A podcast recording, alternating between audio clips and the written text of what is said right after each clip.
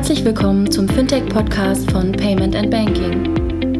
In unserem wöchentlichen Podcast sprechen wir mit interessanten Köpfen aus der Branche über unsere Hauptthemen Fintech, Payment, Banking und Mobile. Herzlich willkommen zum 125. Fintech-Podcast von paymentbanking.com. Wie bereits in der letzten Ausgabe, so auch in dieser wieder ein Panel der äh, Banking Exchange Konferenz, der BEX, die vor ein paar Tagen in Frankfurt stattfand. Ähm, wir haben diesmal in dieser Ausgabe das Panel zum Thema SMB Banking oder Finanzdienstleistung im Mittelstand.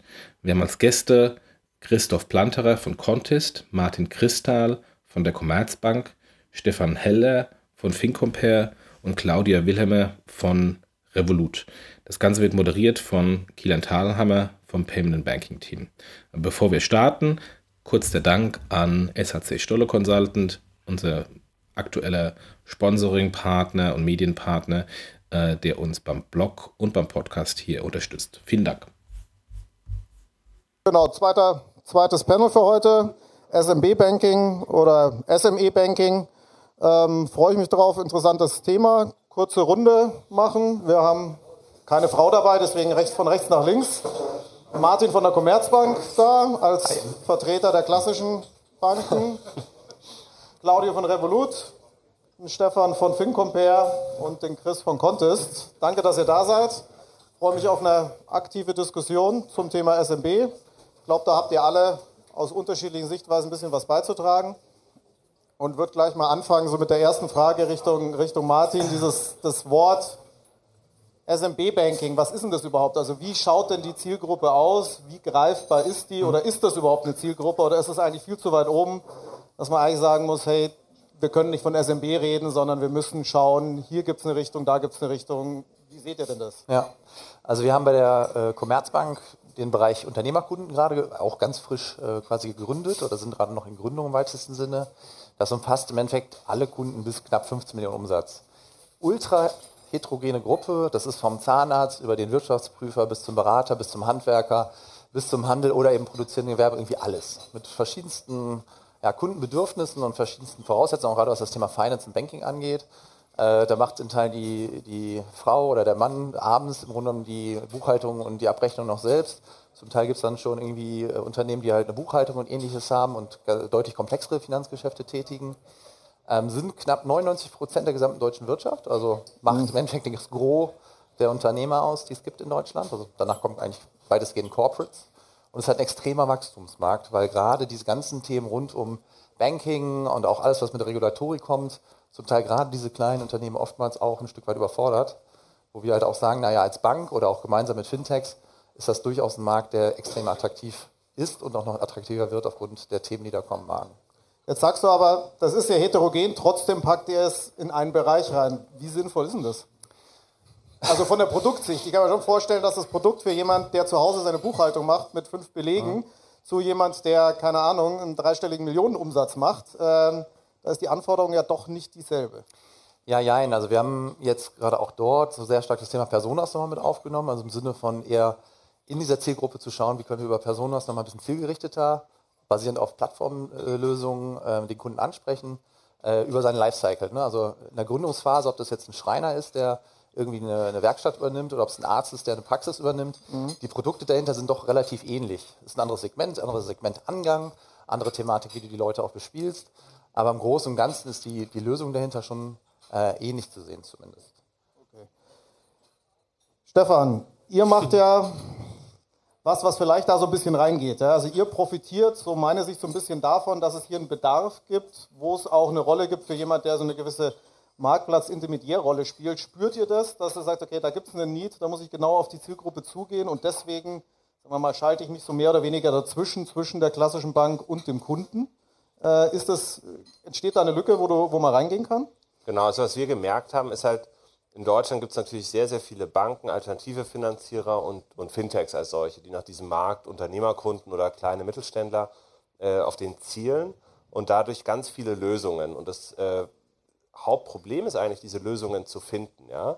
Wir sehen das so, eine Bank denkt immer so, alle Lösungen aus einer Hand. Ja? Vielleicht bauen sie immer mehr Produkte im Haus auf, um sozusagen diesen Unternehmer äh, Cross-Selling und Upselling zu verkaufen. Aber woran wir halt glauben, ist, es macht viel mehr Sinn, alle Lösungen unter einem Dach zu haben, aber von ganz vielen Händen. Ja? Das heißt, wir glauben, dass das Banking als solches modular wird und dass Unternehmer in eben verschiedenen Zyklen ihres Unternehmens, also wir haben gerade die Neugründung des Schreiners gelernt, aber es gibt genauso eine Weihnachtszeit, wo ähm, produzierende Unternehmen oder, oder Leute, die daraus profitieren, ähm, einkaufen müssen äh, und kurzfristige Liquiditätsthemen haben. Und das heißt, es gibt über das Jahr oder über mehrere Jahre ganz viele Produkte, die so ein Unternehmen eigentlich nutzen kann, aber nicht unbedingt von einem Provider bekommen muss. Ja? Und das ist genau da, wo wir reingehen. Also was nimmt euch denn der Kunde dann wahr? Seid ihr für den eine Bank, obwohl ihr natürlich keine seid. Ja, seid ihr für den jemand, der Angebote vergleichbar macht? Seid ihr ja. für den jemand, der ihm hilft, das zu kriegen, was er braucht? Wo ist denn da so die, seid ihr da so positioniert? Wir sind in erster Linie sind wir Technologiedienstleister. Ja? Das heißt, es gibt Kunden, die übers Internet kommen, die uns finden über FinCompare, die sage ich mal, das User-Frontend äh, darstellt als Webseite. Aber wir haben unten drunter auch äh, White-Label-Lösungen und API-Lösungen, die teilweise in Partnerschaften mit Banken auch integriert funktionieren. Ja, das heißt, wir differenzieren da nicht unbedingt, dass es jetzt unser Kunde sein muss, sondern wir wollen eher die Lösungen liefern und die halt sehr, sehr stark nicht aus dem Produktkatalog entstehen, sondern aus den Bedürfnissen der Kunden. Ja, weil mhm äh, der Kunde wacht ja nicht morgen auf und sagt, ich hätte gern Factoring, sondern äh, der hat eher ein Liquiditätsthema oder Working Capital Thema und Factoring ist dann die Lösung zu diesem Problem. Aber der wacht ja auch nicht auf und sagt, ich brauche Technologie, sondern der wacht, der sagt, ich brauche Geld genau. ja, und ich schaue, der es mir am einfachsten besorgen kann. Oder? Genau, und da ist eben die Technologie, die das Thema einfach macht, weil heute wäre der Fall, er müsste bei verschiedenen Anbietern im Markt manuell sich äh, bewerben, Anträge ausfüllen, die mehrheitlich auf schönen entweder PDF-Bögen oder auf Papier noch existieren. Und dann kann er irgendwie acht Wochen warten und erfährt dann, ob es einer macht oder auch nicht. Ja? Und die Zeit hat eigentlich keiner.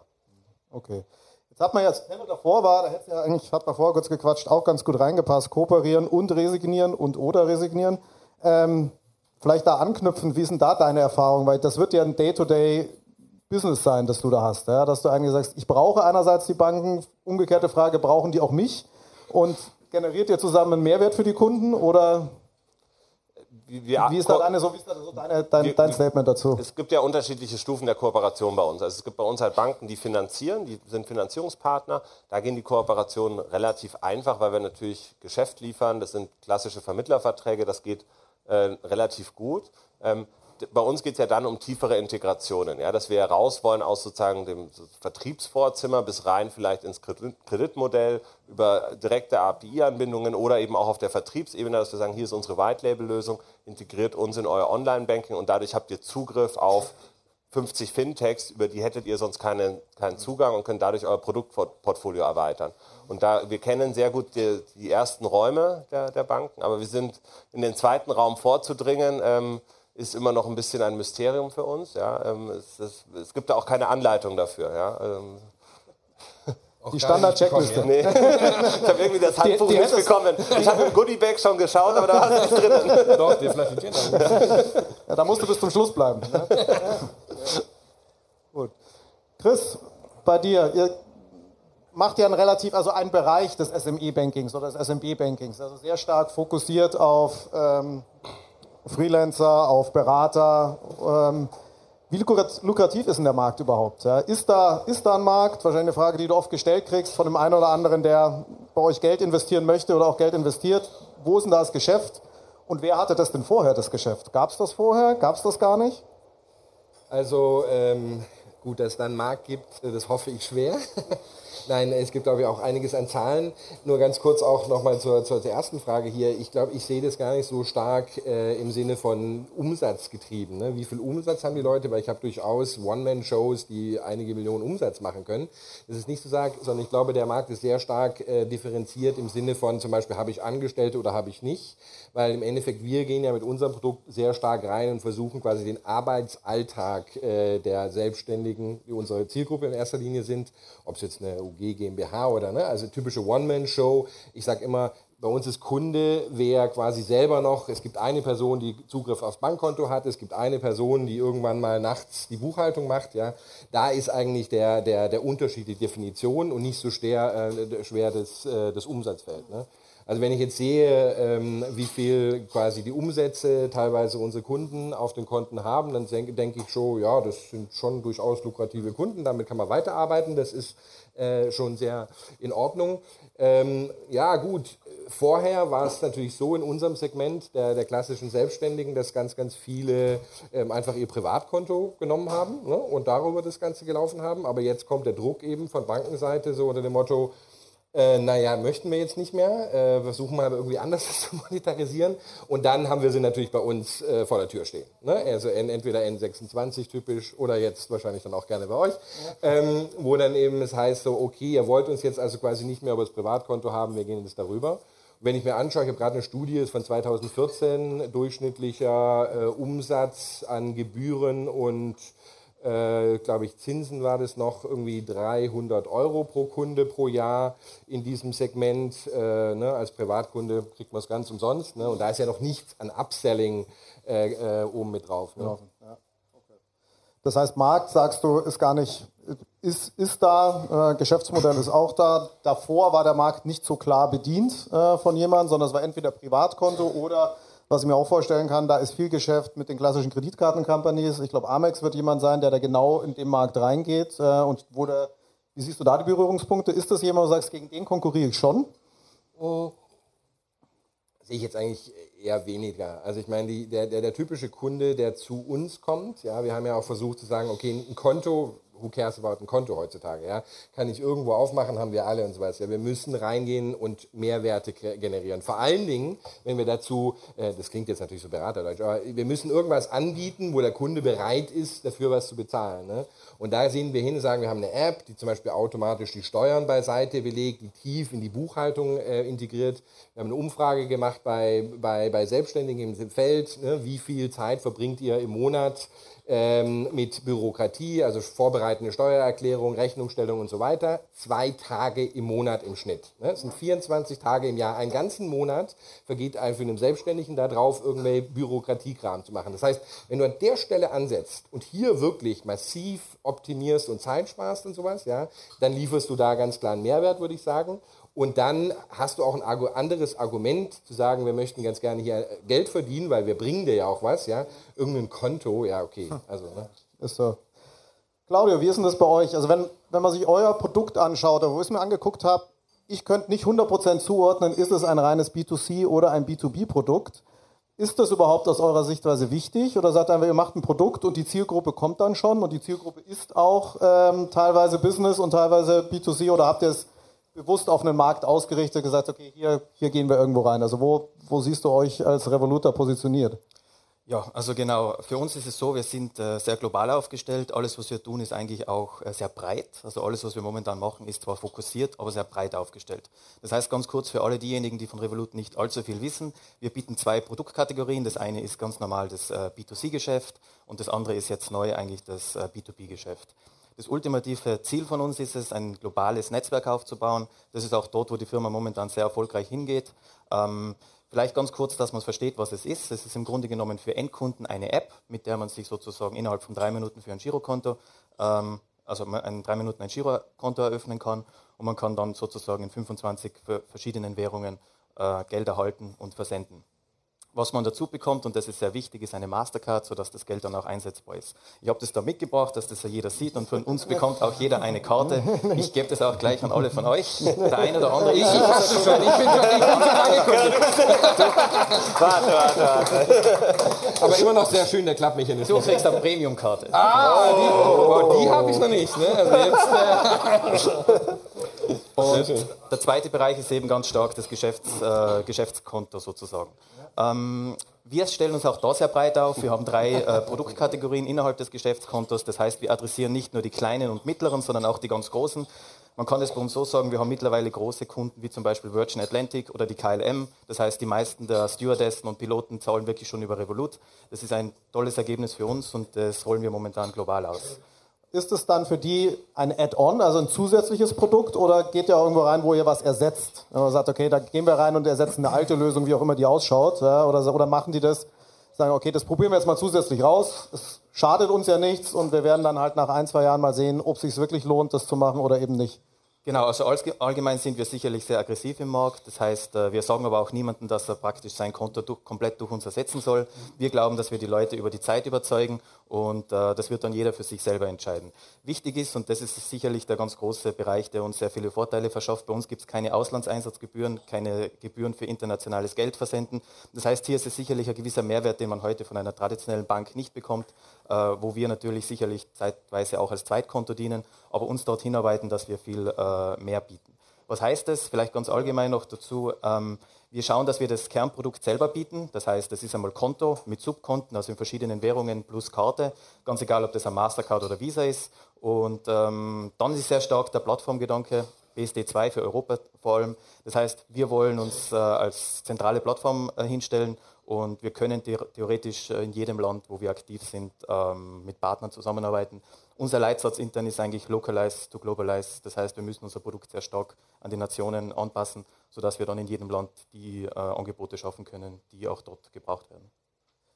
Jetzt hast du als einziger, glaube ich, in der Runde diesen gerade diesen internationalen globalen Pitch gemacht, den man natürlich bei Startup mit viel Geld muss man ihn machen. Also ähm, ohne, ohne Weltherrschaft geht's nicht. Ähm, Martin, funktioniert das denn? Also was, wird, was sagt die Commerzbank dazu? Wie international geht ihr rein oder sagt eigentlich, nee, das ist, meine Zielgruppe ist hier lokal und was jetzt die Franzosen oder die Engländer oder die Spanier da machen, da gehen wir gar nicht rein. Oder das macht halt jemand lokal, ob es jetzt eine Schwester oder jemand anders ist. Funktioniert das oder ja. wie weit funktioniert das? Also kurz ein Satz zu deinem Vortrag gerade. ähm, wir haben gerade festgestellt, dass wir 2015 schon miteinander zu tun haben. Da hat er ja bei uns gepitcht, weil da war ich noch bei der Telekom damals freue mich wie Bolle, dass, ihr, äh, dass du hier noch sitzt und äh, das noch so, so gut, gut läuft für euch anscheinend. Also das äh, finde ich mal lustig.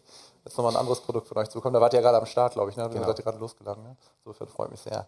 Ja, Internationalisierung, also grundsätzlich für das Kundensegment ein Riesenthema. Das nimmt halt auch sehr, sehr stark zu. Also wir hatten jetzt gerade nochmal als wir den Bereich aufgestellt haben, auch nochmal uns die Zahlen angeguckt, wie äh, international affin sind eigentlich unsere Kunden in diesem Segment. Und gerade Handel und produzierendes Gewerbe auch im kleinen und mittleren Mittelstand ist halt sehr international mittlerweile und Auslandsfinanzierung, Auslandszahlungsverkehr, aber auch äh, Internationalisierung im Sinne von Expansion nach außen wird halt immer, immer wichtiger da. Also Thema Globalisierung kommt auch bei den Kleinsten äh, mittlerweile an. Ob das im Einkauf ist, wo dann auch entsprechend äh, Derivate oder andere Produkte halt immer wichtiger werden, also doch durchaus komplexere Produkte als nur Zahlungsverkehr. Ähm, und das ist eins der Zielsegmente. Die Commerzbank ist ja eine der großen ähm, äh, Außenhandelsbanken im Endeffekt in Deutschland und wo wir halt auch sehr stark drauf, drauf, drauf springen eigentlich am Ende des Tages. Ne? Also sehr, also um deine Frage zu beantworten, ja, sehr wichtig. Aber ich meine, da, daran erkennt man doch, glaube ich, deutlich, dass sich unser Zielsegment doch unterscheidet, weil wenn ich es mir anschaue, im, in der One-Man-Show-Geschichte, ja. wie gesagt, un, umsatzunabhängig, ja, Euroraum ist wichtig, ja, Darüber hinaus, Currencies äh, zum Beispiel, ist eine relativ geringe Anfrage bei uns. Ja. Ne? Also das heißt ja nicht, dass es nicht trotzdem interessant wäre, in andere Märkte zu gehen, aber die, also die wirklich die Herausforderung in diesem Segment, ich glaube dann auch, dann gibt es dann auch Angebote, ja. wo die Leute direkt hingehen und sagen, okay, brauche ich Internationalisierung, ist natürlich im Mittelstand was ganz anderes als jetzt bei der One-Man-Show. Ne? Das, ja. ist, das ist klar. Ja, und vor allem auch den, den Mehrwert, den du argumentiert hast, du sagst, okay, ich will mich weiter rein integrieren in meine Buchhaltung, in meine Steuersoftware da ist, glaube ich, so eine, so eine Internationalisierung doch deutlich schwieriger, ja, weil das wird in Frankreich. Es gibt, ja An, es gibt ja gar keine Anbieter, kaum, die ja. irgendwie da international aufgestellt sind. Ne? Ja, das heißt, du musst es in jedem Land eigentlich wieder neu machen, was vielleicht über einen Plattformgedanken funktionieren kann, weil du willst es ja auch nicht überall selber machen, aber das stelle ich mir nicht so einfach vor. Ne? Also das, äh, da glaube ich, ist eine gewisse Grenze da, lohnt sich, lohnt sich das überhaupt? Genau, ich meine, jedes Land muss ein komplett neuer Business Case sein. Also die da zu sagen, okay, wie viel kriege ich eigentlich raus, wenn ich ins nächste Land gehe? Mhm. Ich meine, klassisch, die Banken sind ja auch sehr lokal aufgestellt. Und ich meine,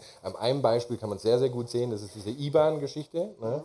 Ich meine, jetzt als Selbstständiger, wenn ich in Spanien jetzt einen deutschen IBAN eingebe und dann zum Beispiel irgendwas für einen Staat mache, kriege ich ja nicht ausgezahlt. Ja. akzeptieren ja nur spanische IBANs. Also ich meine, das sind so diese kleinen, diese kleinen Geschichten, wo man, wo man im Endeffekt sagt, da stehen wir alle davor und wenn wir dann nach international gehen und sagen sich, ja schön, okay, deutscher IBAN, aber ne? das sind so diese Späßchen, die uns dann alle unterhalten. Die, die Details. Ja. Genau. Vielleicht nur kurz, äh, Zahl kommt mir gerade in den Kopf, wir hatten das jetzt letztes nochmal für, für einen Workshop 25 Prozent des deutschen Exports wird halt von KMUs gemacht. Ne? Also das ist jetzt nicht, nicht irgendwie so ein bisschen, sondern das ist schon echt eine, eine echt eine Nummer an der Stelle. Ne? Zahlungsverkehr ist vielleicht noch ein bisschen anders, aber gerade äh, Exportgeschäft schon ein großes Thema. Wir haben ja vorher über, auch bei, bei der Intro ein bisschen was zum Thema, zum Buzzword Digitalisierung gehört. So, wie, wie digital ist denn diese Zielgruppe, die ihr da habt? Ja? Also wie weit muss man die denn auch educaten? Ja, weil digitales Produkt ist ja das eine. Wenn es die Zielgruppe nicht hergibt, dann, dann nützt es wenig. Stefan, was meinst du? Wie viel musst du da dem Kunden noch erziehen? Will der nicht trotzdem PDFs ausdrucken und acht Wochen warten, weil er es halt so kennt? Ähm, und ähm, ist ja. da auch viel Beratung dabei? Ja, auf jeden Fall. Also wir, wir sehen das schon, dass es unterscheidet sich natürlich. Es gibt Early Adopter, es gibt äh, Unternehmer, die sind extrem digital, die haben das auch, pushen das auch sehr stark in ihren Unternehmen, ja. Aber die breite Masse ist immer noch relativ offline. Ja. Ähm, das ist natürlich für jemanden wie uns, der, wir machen Finanzierungslösungen für Finanzierungsvolumen bis zu 10 Millionen Euro, ja, dass, da, dass das nicht ähm, komplett digital abgeschlossen wird, ist klar. Ja. Das ist einerseits auf der Finanziererseite, ähm, wenn da ein Lager bewertet werden soll, wird das Lager angeschaut. Ja, da wird nicht einfach geglaubt, dass das jetzt 5 Millionen wert ist. Ja. Ähm, und das heißt, man muss sich überlegen als, als Fintech, ja, man muss sich überlegen, wie koche ich eigentlich dieses, diese Prozesse in die Systeme mit rein. Ja, das ist jetzt vielleicht ein bisschen anders bei einem Konto, was irgendwie schon digitaler sein kann, aber wenn es eben um, um sag ich mal, Finanzierungsthemen gibt oder auch beratungsintensive ähm, Entscheidungsprozesse, dann muss man sich halt überlegen, wie schaffe ich es in einem System, diese Beratung mit abzubilden. Ja, und damit meine ich jetzt nicht, dass man einen, äh, eine kompletten äh, Artificial Intelligence Robo-Advisor, kind of Buzzword-Bingo Maschine baut. Ja. Die, die brauchst du an anderer Stelle. genau, brauche ich woanders. Ja. Aber ähm, die Realität ist halt, man muss es halt schaffen, das ins System zu kochen. Wir haben das bei uns gelöst, indem wir halt ähm, FinCompare, die, die die Grundtechnologie ist, wie, wir nennen das Market Network konzipiert. Das heißt, es ist äh, immer das Unternehmen, der Finanzierungsberater und der Finanzierer. Und die treffen sich und äh, können kollaborativ diese Projekte sozusagen angehen. Dann können zusätzliche Teilnehmer mit eingeladen werden. Das sind Mitarbeiter, wenn man zum Beispiel jemanden hat, der für die Buchhaltung verantwortlich ist oder für Finanzen oder auch der Steuerberater. Und dadurch hast du halt einen kollaborativen Prozess, den du digital unterstützt. Und damit schaffst du es eben auch, sehr, sehr komplexe Themen digital abzubilden und das halt immer weiter aus den Daten zu lernen, um halt sozusagen deine Systeme auch weiter auszubauen, um da Automatisierung mittelfristig auch reinzubringen. Um die persönliche Beratung kommst du wahrscheinlich halt trotzdem nicht drum, nicht drum rum. Wie, sagen wir mal, wie ist denn da deine Erfahrung, beziehungsweise habt ihr das, als ihr Finkoper gegründet habt, überschätzt, unterschätzt? Müsst ihr doch mehr persönlich machen, als euch eigentlich lieb ist? Oder ist das jetzt so ein Randtasten an das Ganze? Ja, wir haben es nicht, wir haben es unterschätzt. Ja, wir haben wir haben die Sales-Zyklen teilweise unterschätzt, das auf jeden Fall, aber ähm, die, die Beratung nicht. Ja, wir sind so gestartet. Ich, hab, ich war ursprünglich mal bei Groupon, das heißt, ich kenne sehr vertriebsstarke äh, Technologieunternehmen. Ja, also ähm, das war jetzt nicht so neu für mich, aber ähm, klar ist das natürlich eine Komplexität, die man irgendwie abbilden muss. Ja, man hat jetzt ein, eine Art Marketplace, der ist aber jetzt nicht so zweiseitig, sondern der ist eigentlich ja dreiseitig oder n-seitig sogar.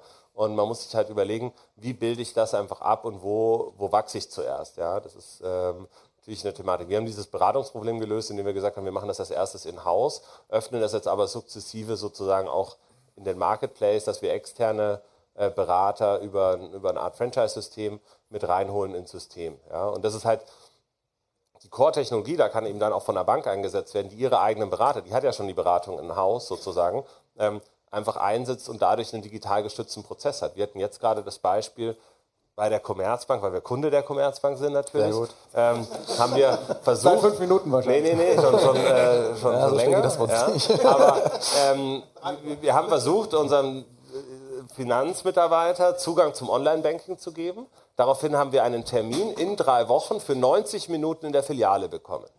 Da frage ich mich, warum muss ich jetzt in die Filiale mit dem Buchhalter bei uns, damit der Zugang zum Konto bekommt und warum muss ich da 90 Minuten sitzen? Was machen wir da eigentlich? Ja?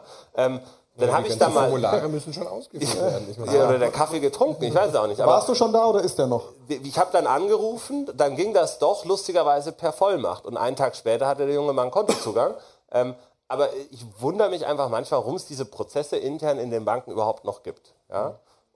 Und, und das ist halt das, was wir versuchen zu lösen, indem das halt alles digital stattfindet. Da kann auch mal am Sonntag oder am Samstag ähm, so eine Anfrage gestartet werden und der Prozess gestartet werden, ohne dass man jetzt erwartet, dass die Öffnungszeiten irgendwie mal stattfinden. Ja.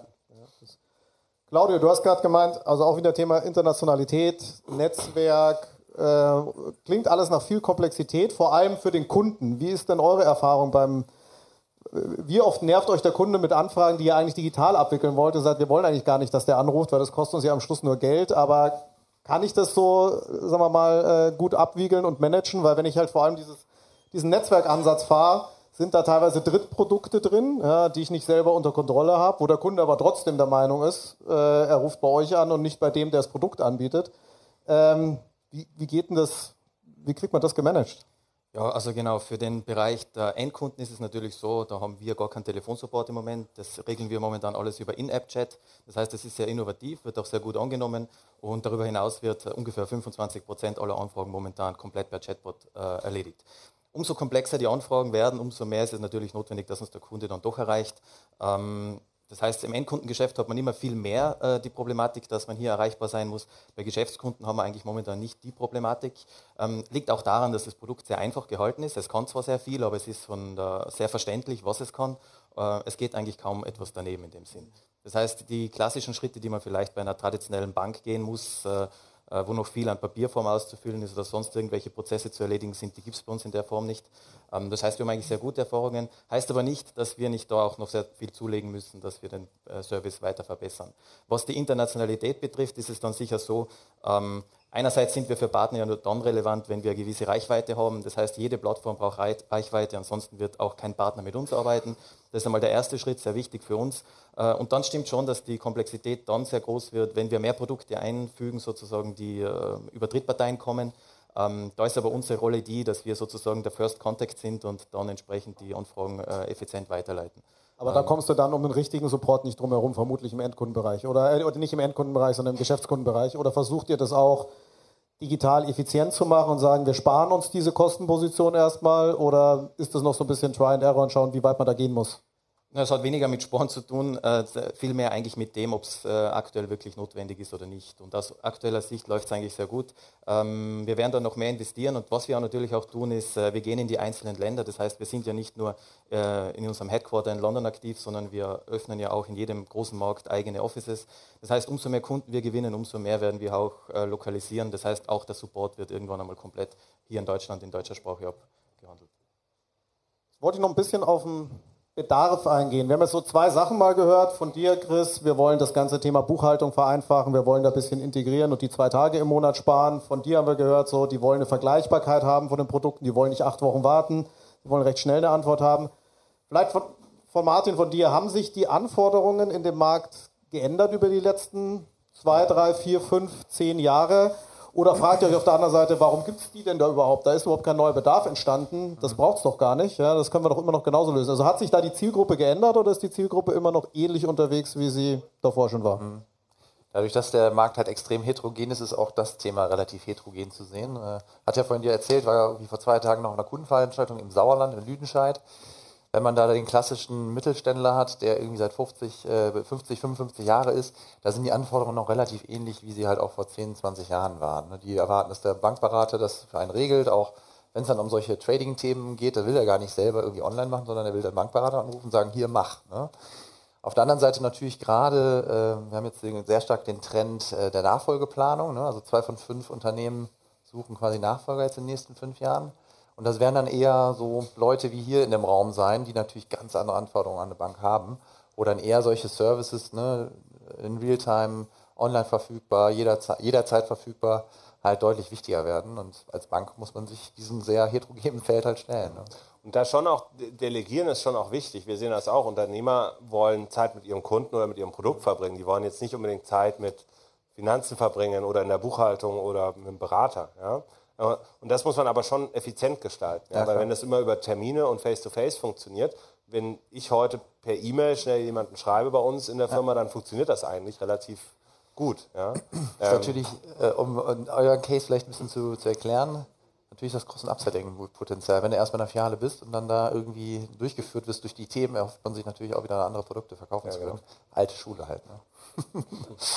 Aber ich meine, ich glaube auch die, die Technologieanforderungen generell im Markt, also wenn du es mir anschaust, ich war früher lange in der Buchhaltung, äh, SAS und sowas, wenn du einfach schaust, die Adaption Rate, ah. ja momentan in, im, im kleinen Segment ungefähr 50-50, 50 Prozent machen immer noch so Word und Excel als ihre, ach, die liebe ich, und dann die anderen 50 Prozent, aber die anderen 50 Prozent, die sind komplett online, die tun auch dann teilweise in Deutschland, im Ausland massiv mit ihrem Steuerberater komplett alles online machen und da fehlt dann einfach irgendwie die Bank jetzt als das letzte äh, Kernstück, wo eigentlich auch alles zusammenläuft ja, im Wesentlichen. Ne? Und diese Rolle, das ist ja auch oftmals, dass ich rausgehe und sage, wir, wir hätten eigentlich, jetzt rede ich mal wir im Sinne von Bank, die Möglichkeit, wir sitzen auf Realtime-Daten, ja, wir haben eine exorbitant geile Möglichkeit, lassen uns aber seit vielen Jahren, also wenn man sich das Buchhaltungsthema anschaut, ja, die sind ja seit zehn Jahren damit da dran, die haben aber keine Realtime-Daten eigentlich. Ja, Im Endeffekt, wenn man da anfängt, hier eine Kombination zu machen zwischen Bank und Buchhaltung, Realtime-Daten, können wir für beide Seiten richtig geile Produkte ja. entwickeln. Ja. Aber um auf die Frage zurückzugehen, ich meine, ich glaube einfach, der Markt, die Technologie hat sich geändert und sie springen auf andere Produkte rauf und dann wird auch die Erwartungshaltung an die klassische Bank, äh, ja hallo, äh, wie, wieso macht ihr jetzt ja nicht mit? Ne? Ihr seid doch auch ein Teil dieses Puzzles, ne? macht mal. Teil davon ist aber auch ähm, ähm, Usability als solch. Ja? Es ist einerseits Service, aber ich glaube, heute ich kenne keinen ähm, jetzt äh, auch unserer Kunden, der jetzt nicht ein iPhone hätte, ja, 50 plus, ja. Also die haben schon viel auch mittlerweile iPhones, Technologien, die sie vielleicht vor zehn Jahren noch nicht hatten. Und da sind sie auch ganz andere Use Usabilities gewöhnt, ja. Und wenn ich das dann vergleiche mit einem Datev oder so, wo ich immer noch einen USB-Stick reinstecken muss.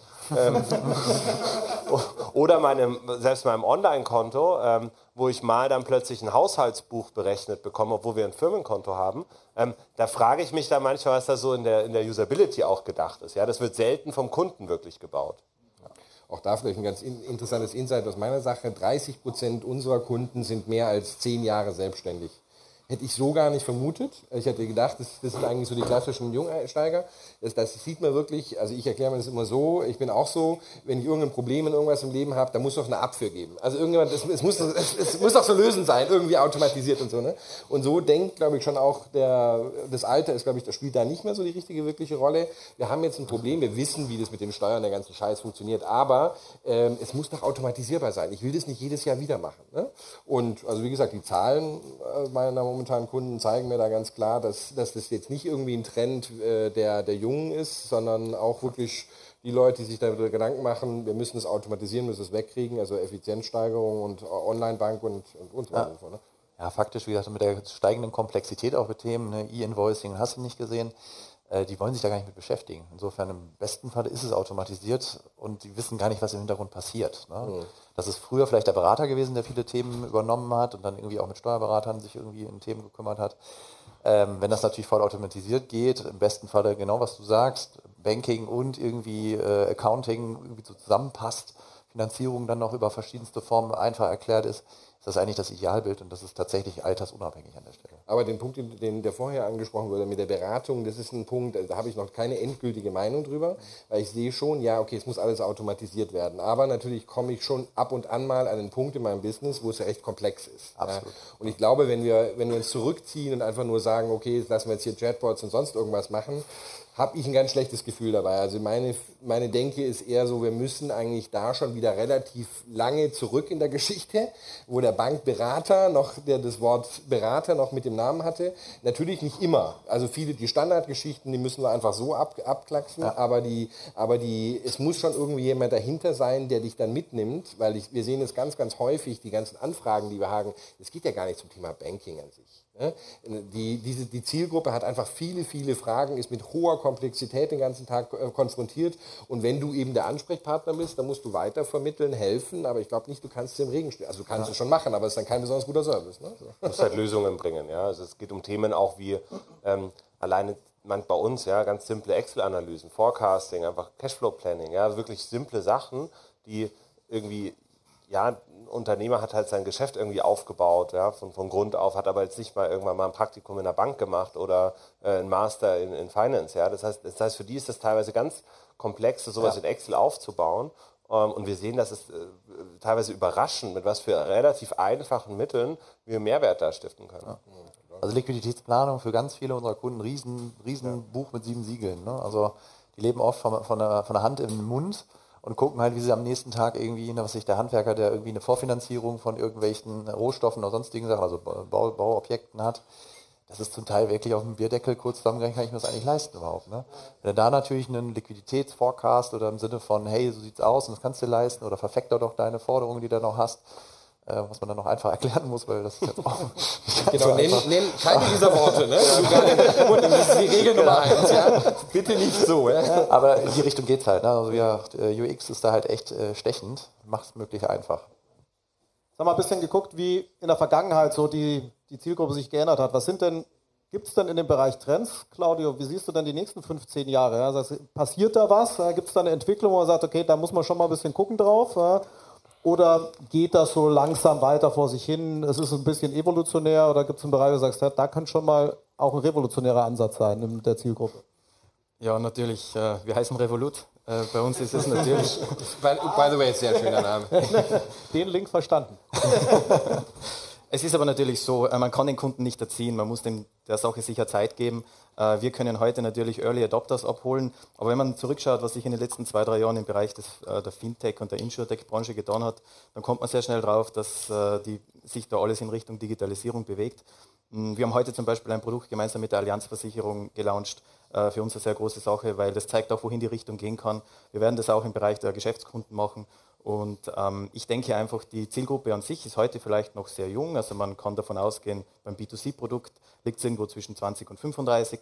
Ähm, in der Tat ist es aber so, wir haben es im Geschäftskundenbereich mit äh, Corporates zu tun, also nicht nur mit Corporates, aber auch mit, äh, also mit, äh, mit äh, juristischen Personen. Das heißt, da ist natürlich die, das Alter des äh, Corporates sehr interessant für uns. Es sind aber teilweise sehr junge Unternehmen, aber auch ganz gestandene. Das heißt, was ich glaube und was wir glauben, ist einfach, es wird sich alles in die Richtung bewegen. Ähm, wir sind heute noch nicht dort, wo wir in einem Jahr sein werden, aber in einem Jahr werden wir dort sein, wo es die Zukunft braucht. Und das heißt, ähm, zu dem Zeitpunkt werden wir ein Produkt anbieten, was, glaube ich, mit keinem äh, Produkt im SME-Bereich äh, mithalten kann. Wie, sehen, denn die anderen die Trends? Was passiert denn da am Markt? Also 15 Jahre ist schon sehr, sehr weit. Ja, jetzt habe ich das Orakel nicht dabei, aber ähm, ich, ich glaube halt schon, dass es zumindest in dem Geschäft, was wir jetzt konkret machen, ja, dass es dahin gehen wird, dass äh, Banken, die ja immer noch den Kundenzugang haben und ja auch einen guten Job machen in vielen Themen, die müssen sich halt so neu erfinden, dass sie halt sagen, gut, hier gibt es Filialen und Beratungsgeschäft und hier gibt es Bank-Kernthemen, das ist eigentlich ein Technologieunternehmen. Ja? Das heißt, da gibt es auch nicht Fintech versus Bank ist ja eigentlich Quatsch. Eigentlich hat ja eine Bank eine enorme Technologiekompetenz in-house und muss da halt mal diese ganzen Legacy-Systeme und auch die Bestandskunden halt in neue, äh, zukunftsweisende Produkte rüberbringen. Ja? Und dann kann man sich überlegen, okay, wie monetarisiere ich das oder wie nutze ich da wirklich die Vorteile? Weil eine Filialstruktur zu haben und eine Beratungsstruktur zu haben, ist ein enormer Vorteil. Ja? Wir überlegen uns, teilweise Retail-Filialen zu, aufzumachen, ja, was ja eigentlich totaler Quatsch ist, ja, weil du sagst, okay, wir sind super digital. Aber da, glaube ich, gibt es einfach in, in fünf Jahren ordentlich äh, Bewegung, weil das muss sich verändern. Ja. Und da, glaube ich, werden wir sehen, dass sich einfach so diese, diese Offline-Komponente wird überhaupt nicht weggehen und das muss sie auch nicht, sondern die muss sich halt anders monetarisieren. Das sind dann Themen wie Honorarberatung oder auch äh, Payouts wie ein OptioPay oder so, wo man halt sich überlegen kann, was gibt es da noch für, für Revenue-Streams, die wir da noch gar nicht kennen und wie kann eigentlich unsere Kernkompetenz Banktechnologie als solches wirklich Technologie werden ja, und nicht nur Papier und Drucker und so. Ja, ja. Also das ist ein super Pitch für die Banken schon mal gewesen. Herzlichen Dank dafür erstmal. Also kann, ich, kann ich eigentlich nur äh, dir beipflichten. Also sehe ich, sehe ich im Endeffekt auch. Und äh, bei uns, der Vorstand hat es ja auch ausgerufen und gesagt, die Commerzbank wird ein digitales Technologieunternehmen. Äh, da gibt es dann von den Fintechs immer ein bisschen Schmunzeln an der Stelle, aber es ist ja faktisch so. Ne? Wir haben ja auch heute schon große IT-Systeme, die eben diesen Evolutionssprung machen müssen, ne? von der Legacy-Welt eben in das, was halt heute eine Amazon und Co. hinstellt an, an Systemen. Ähm, und ich glaube nach wie vor, dass digital und äh, persönlich sich nicht ausschließt, sondern eigentlich in, in, einer, in einer harmonischen Zusammensein eben leben muss, weil es nach wie vor Beratungsthemen und Beratungskunden geben wird, die eben das auch benötigen noch. Aber halt viele, viele, gerade Standardgeschäft sicherlich über die digitale automatisierte Strecke abgefackelt wird. Und da dann zu gucken, wie man als Bank mit Fintechs, mit anderen Partnern da im Grunde genommen in einem Ökosystem Ansatz gemeinsam das Thema angehen kann. Ich möchte dein Thema von vorhin nicht klauen, aber ich würde vielleicht die Überleitung machen. Wir haben vorher ein bisschen gesprochen. Ähm, ist es auch, glaube ich, gar nicht Fintech versus Bank oder so, sondern eher die Frage, wie wir das gemeinsam machen. Und Vielleicht deinen Gedanken, damit ich dir die Nee, genau. Ich meine, ist, ich meine, das war gestern auch schon ein bisschen die, die Diskussion. Ich meine, ne, ist ab- abstrus. Ja, natürlich kooperieren wir miteinander, wir sprechen, wir sitzen hier in einem Raum. Das ist, das ist so ein bisschen Yesterday's News, finde ich. Die wirkliche Frage, die da draußen steht, da gibt's Player. Ne, wenn ich mir mal Amazon nur als Beispiel anschaue, ja, das ist doch das Spannende. Ne? Wir haben alle den Artikel gelesen, die Kreditkarten gibt's in fünf Jahren nicht mehr und so weiter und so fort. Was da eigentlich gerade passiert und wenn man in die Zukunft schaut, ne, wenn auch eine Firma, wie ich sie selber habe, die wird es in 15 Jahren in der Form nicht mehr geben. Und das ist auch das Ziel, wo wir hinarbeiten. Ich möchte, dass der Kunde eigentlich im Idealfall, wenn wir jetzt wirklich 15 Jahre, ist lange Zeit, ne, dann verbringt er hoffentlich wirklich nicht mehr als drei Minuten mit dem Produkt, das ich heute habe. Ne? Es ist komplett alles automatisiert, läuft so weit rum, wenn man sich mal anschaut, ich habe lange in Dänemark gelebt, Steuerthemen und sowas, da läuft es ja schon so im Endeffekt. Ne? Du loggst dich nur noch ein und machst was, wenn irgendein Problem ist. Aber normal läuft das Ganze automatisiert einfach so vor sich hin. Ne? Da ist die ganze Geschichte und dann wird es irgendwie da kann ich jetzt auch nicht in die Glaskugel schauen, äh, tief reingehen, in, mit, wie gesagt, in diese, in diese Player. Man ist dann irgendwie ein Bestandteil von Amazon, Facebook, Google. Ich kann es jetzt gerade nicht ganz genau sehen. Aber die wirkliche Frage, ich denke von uns aus Fintech-Sicht ist es relativ einfach vorzustellen. Die Frage, die ich sehr spannend finde in diesem Zusammenhang, was heißt das eigentlich für die Banken? Können die sich wirklich so ähm, ändern? Werden die geschluckt? Werden sie komplett überflüssig gemacht, weil die Amazons dieser Welt selber diese Services anbieten kann? Kann ich jetzt auch nicht sagen, aber das ist, glaube ich, die wäre dann für die nächste, fürs nächstes Jahr das Thema. Bei, ne? bei, Ja, lustigerweise hast du mir meine letzte Frage geklaut. Ja, wir haben jetzt zwei Panels überstanden, ohne Amazon, Google und Facebook wirklich zu nennen. Ja, ähm, ist ungewöhnlich. Ja.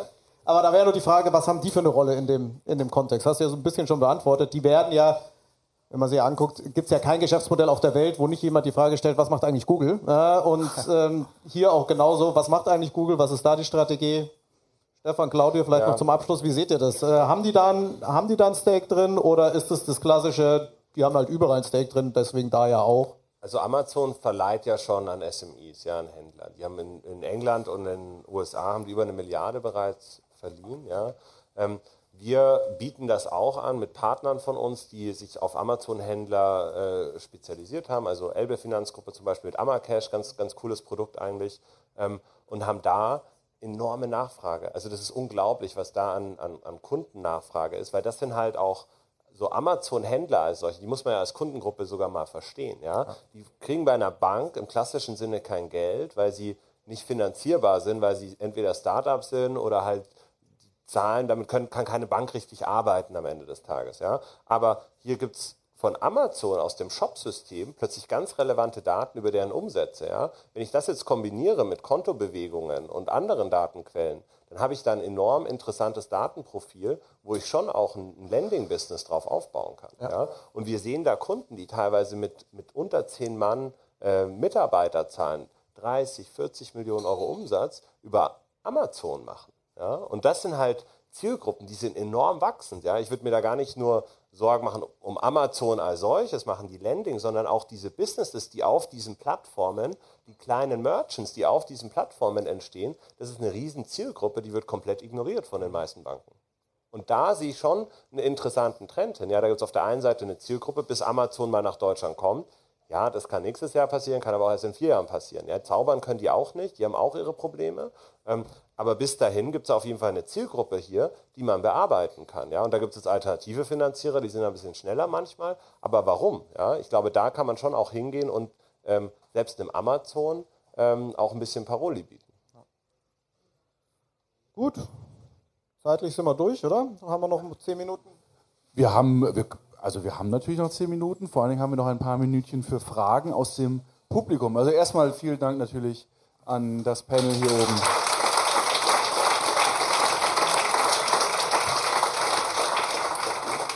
Da vorne haben wir schon die erste Wortmeldung. Äh, Kurzer Hinweis, wenn ihr euch nicht meldet, dann nehme ich euch dran. Ja? Also damit das schon mal klar ist. Äh, grüß euch. Vorher ist mal das Stichwort gefallen, äh, Banken hätten eine hohe Technologiekompetenz.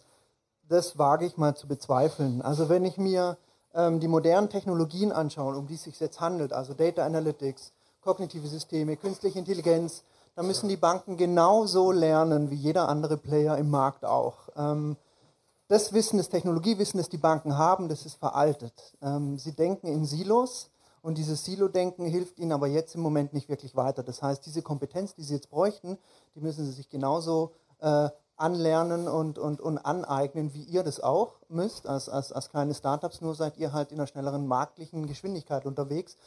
Aber wie man im Netz monetarisiert, wie man Dienstleistungen vernetzt, wie man Stakeholder an, an die eigene Plattform anbietet, also da sehe ich nicht so wahnsinnig viel äh, Technologiekompetenz im Moment noch bei den Banken. Das ist aber auch schwierig an Banken ranzubringen. Ja? Also die meisten großen Banken haben ihre Labs, haben ihre Hackathons, ja, und da wirst du, wenn du als, als Startup da mal anklopfst, wirst du als erstes da rein verfrachtet. Ja? Das heißt, du redest nicht mit irgendwie Entscheidern, ja, und du willst ja eigentlich ein ernstes Geschäft hier aufbauen. Du bist jetzt nicht irgendwie äh, 19 und irgendwie an der Uni und versuchst jetzt hier irgendwie Fintech zu machen, weil du es gelesen hast. Ja? Ähm, und jetzt darfst du da im, im, im, im so Startup-Zoo im Lab sitzen und irgendwie äh, Club Mate trinken. Ja? Das ist dann so, ähm, wo, wo die Technologie dann entwickelt wird. Ja? Und der wird natürlich wird die nicht in die Bank hineingetragen. Ja? Und ich glaube, da muss es halt irgendwie hingehen. Wie schafft es eine Bank, diese, diese schon innovativen Menschen, die sie auch eingestellt haben. Ja, es gibt in den Banken auch, sind ja viele hier heute im Raum heute, gibt es ja schon die Leute, die mitdenken. Das Problem ist halt, wenn du einen Konzern managst mit Tausenden an Mitarbeitern, dann hast du da ein Culture-Programm eigentlich, das du erstmal durchsetzen ja. musst. Und das schaffst du halt nicht, indem du die Vorstände durch nur Silicon Valley cast und halt deine Labs irgendwie beschäftigst, sondern du musst ganz unten anfangen und auch die Leute in der Filiale abholen. Ja, weil die haben Angst vor dir. Ja, wenn ich mit denen rede, die haben teilweise Angst vor mir, obwohl ich überhaupt nichts Böses will, aber die verstehen das einfach nicht. Ja? Und die kriegen natürlich aus Medien, aus verschiedenen äh, Quellen, wird denen ein bisschen Angst gemacht vor der neuen Welt und vor der Veränderung, ja? haben Angst um ihren Job. Ja? Und das ist wichtig, dass man da ganz unten auch in der Bank anfängt und da in so einem Konzern so ein Change Management Programm startet, um halt Digitalisierung wirklich reinzubringen. Und es geht eben nicht nur top-down. Ich bin jetzt kein, von einem, aber es von, ist, Entschuldigung. ganz kurz, es ist kein, ähm, äh, es ist kein Technologiethema, es ist ein Legal- und Compliance-Thema meiner Sicht. Technologie, ja, das, das könnte man, da muss man auch lernen und so weiter und so fort. Aber wo ich ganz persönlich Erfahrungswerte sehe, ne, dass da hakt der Schuh. Ja, auf, der, auf der Ecke. Und da hatte ich auch schon einen Vorredner, der das äh, auf der anderen Seite auch ähnlich sieht. Ja. Bin jetzt vor einem halben Jahr selber in die Bank reingekommen, aus der Telekommunikationsbranche, also durchaus technisch affiner, um es mal vielleicht so zu formulieren. Ähm, und es ist halt nach wie vor in der Bank, wie kommst du in die Bank rein? In der Regel über eine Ausbildung, Bankausbildung, ich habe Leute getroffen, die genauso alt sind wie ich, Mitte 30, die sagen, ich bin seit 19 Jahren in der Bank. Ich sage, huch, wie geht das denn? Ne? Aber klar, mit 16 irgendwie in der Ausbildung rein. Und da lernt man Bankfachwesen. Da lernt man nicht IT und Softwareentwicklung und Agile Management, Design Thinking und solche Themen, sondern ich lerne, wie kriege ich ein Konto verkauft und ein Konto ist ja das Ankerprodukt und mhm. und ähm, Großteil der Banker sind halt Banker, sind halt keine IT-Leute. Ne? Und genau das, was du angesprochen hast, ist halt eine der großen Herausforderungen, sowohl auf der Kulturseite, als aber auch auf der IT-Legacy-Seite, weil vor 20 Jahren waren Banken mit die IT-Unternehmen quasi in, in, der Wirtschaft, haben dann halt ein, zwei Technologiesprünge halt verpasst, die sie jetzt halt aufholen müssen. Ne? Also diese zwei Herausforderungen, ich habe das super schön gerade, glaube ich, dargestellt. Das ist auch das, was ich halt intern beobachte. Aber ich glaube, die Banken haben es zumindest verstanden, dass diese Herausforderung da ist und dass man jetzt nicht mit darauf warten, dass die Zinsen wieder anziehen und Einlagen äh, wieder Geld abwerfen, dass das, das äh, der Heilsbringer ist. Ne? Wir Thema haben Huch, Schock. Ich habe noch einen, einen, kleinen Punkt zu dem Thema Compliance, ja, weil das ist schon ein wichtiger Punkt auch. Ja, ähm, ja es ist ein Legal- und Compliance-Thema, aber ja, da gibt es auch Lösungen dazu. Ich glaube, das ist halt immer, wir hatten es, glaube ich, in dem vorigen Panel oder dem davor, wo es darum ging, dass es, ähm, man muss halt jemanden finden, auch innerhalb der Legal-Abteilung oder Compliance-Abteilungen, der halt nicht nur die Probleme sieht, sondern auch die Chancen. Ja? Es gibt immer Lösungen, ist nur die Frage der ja. Zeit. Ne? Aber so Cloud-Entwicklungsumgebungen und solche Themen, das ist schon nicht easy im Bankenumfeld umzusetzen. Ne? Lasst uns noch weitere Fragen reinnehmen. Ja, man merkt, also es wird äh, mehr gefragt, äh, nachdem wir das Internet ausgeschaltet haben. Das funktioniert schon mal ganz gut. ähm, wir haben noch eine weitere Rückfrage von hier hinten. Jared Preston, Deutsche Postbank. Bin aber auch erst seit sehr kurzem unter die Banker gegangen. Ich bin eigentlich ein Software-Mensch. Ah. Ähm, Stichwort ist gefallen, Amazon, good. Äh, die haben aber eigentlich zwei Sachen, äh, die sie zu einer tödlichen Kombination machen. Das eine ist Technology, klar. Das andere ist Customer. They understand the customer.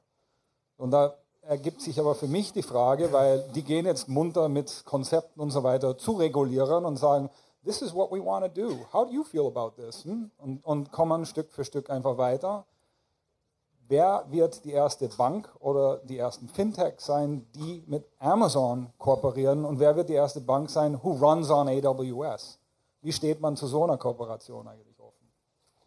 Also ganz kurz das Einwurf. Äh, ich, wir versuchen tatsächlich gerade herauszufinden, ob man ein äh, Konto über Amazon äh, vermarkten könnte, ganz konkret. Aber untersuchen wir gerade, ist relativ kompliziert, aber nachdem O2 Verträge verkauft über Amazon, habe ich dann gesagt, naja gut, warum könnte man nicht theoretisch auch ein Geschäftskonto über Amazon verkaufen? Ist natürlich jetzt ein ganz kleiner Schritt und ist eine Kooperation, ist sicherlich ein, aber schon allein dieses Denken, ähm, in diese Richtung. Ich bin mir sicher, das wird im nächsten Jahr passieren. Die ersten werden es machen und dann wird es immer tiefer gehen, weil ja richtig, sie haben die Daten und, und das ist das die Grundlage, auf der man arbeiten kann. Ne? Ja. und halt beide Seiten im, im SMI-Bereich, ja, die Merchants halt auf der Plattform, aber auch die Konsumenten. Ja, das ist natürlich und die Konsumentenanzahl, die Amazon hat, ist natürlich noch viel größer. Also da ist das Risiko gerade im Consumer-Bereich, äh, dass ein Amazon eben Konto einfach mal macht, auch in der Partnerschaft im ersten Schritt. Ja, die sind ja da sehr commercial thinking in dem Sinne. Ja, die sagen halt gut, dann machen wir halt eine Partnerschaft mit einem Revolut, ja, oder so, die halt einen Konsumerteil auch anbieten und plötzlich haben die ein Konto und die lernen halt aus den Daten, schauen sich das ein bisschen an und wenn das für sie Sinn macht, machen die selber. Ja, und das ist natürlich eine Gefahr, ähm, die da immer im Raum steht. Aber ich glaube, man sollte sich da nicht so ja, was sollen wir jetzt oder machen? Opportunity. Ja, genau, genau, genau. Was wollen wir jetzt machen? Weil so, man kann sich jetzt hinlegen und tot spielen oder wir können jetzt halt irgendwie versuchen, eine Lösung zu finden. Und ich glaube, da haben wir heute hier im Raum die passenden Leute für. Wir haben noch, wir haben noch eine Frage. Wir haben noch eine Frage, wäre, glaube ich, auch dann tatsächlich die letzte Frage. Tobias. Danke. Ja, ganz anderes Thema, politische Frage an Claudio. Ähm, ihr habt ja ein internationales Geschäftsmodell, Headquarter in London. Äh, wie geht ihr mit dem Brexit um? Ja, das ist bei uns relativ einfach. Äh, wir stellen uns global auf, das heißt, wir haben ja regulatorische Voraussetzungen in jedem einzelnen Jurist, also in jeder einzelnen äh, juristischen Region sozusagen. Einerseits Europa, andererseits UK. Aber wir haben genauso dieselben Herausforderungen in Kanada, in Amerika, in Australien, Hongkong, Singapur. Alles Märkte, die wir jetzt in Kürze launchen werden. Ganz kurz noch zu deiner Frage: Wer wird die erste Bank oder Banking-Plattform sein, die mit einem großen Technologieplayer äh, kooperiert? Ähm, Will es nicht vorwegnehmen, aber das werden wir sein. Und, Und, und insgesamt kann ich noch zu der Frage noch kurz anschließen. Ja, die Österreicher waren immer schon äh, vorne dabei. ähm, und vielleicht ganz kurz noch zu deiner Frage. Ich glaube, ähm, ich komme da noch mal zu deiner Frage, aber mir ist wichtig, weil wir sie gleichzeitig äh, abhandeln können. Ähm, ich glaube, Banken haben eine sehr große Kompetenz im Bereich, äh, wie kann man Finanzprodukte anbieten. Ähm, sie haben sicherlich nicht die Technologie, ähm, Technologiekompetenz in dem Sinn. Die Frage ist, wer wird die Schnittstelle sein zum Endkunden hin? Das werden Plattformen sein, ohne Frage. Ähm, die Einladung von unserer Seite an alle traditionellen, alteingesessenen Banken ist, mit uns äh, zu sprechen. Ähm, viele von euch haben 100, 150 Jahre Vergangenheit, äh, mit uns habt ihr 100 Jahre Zukunft.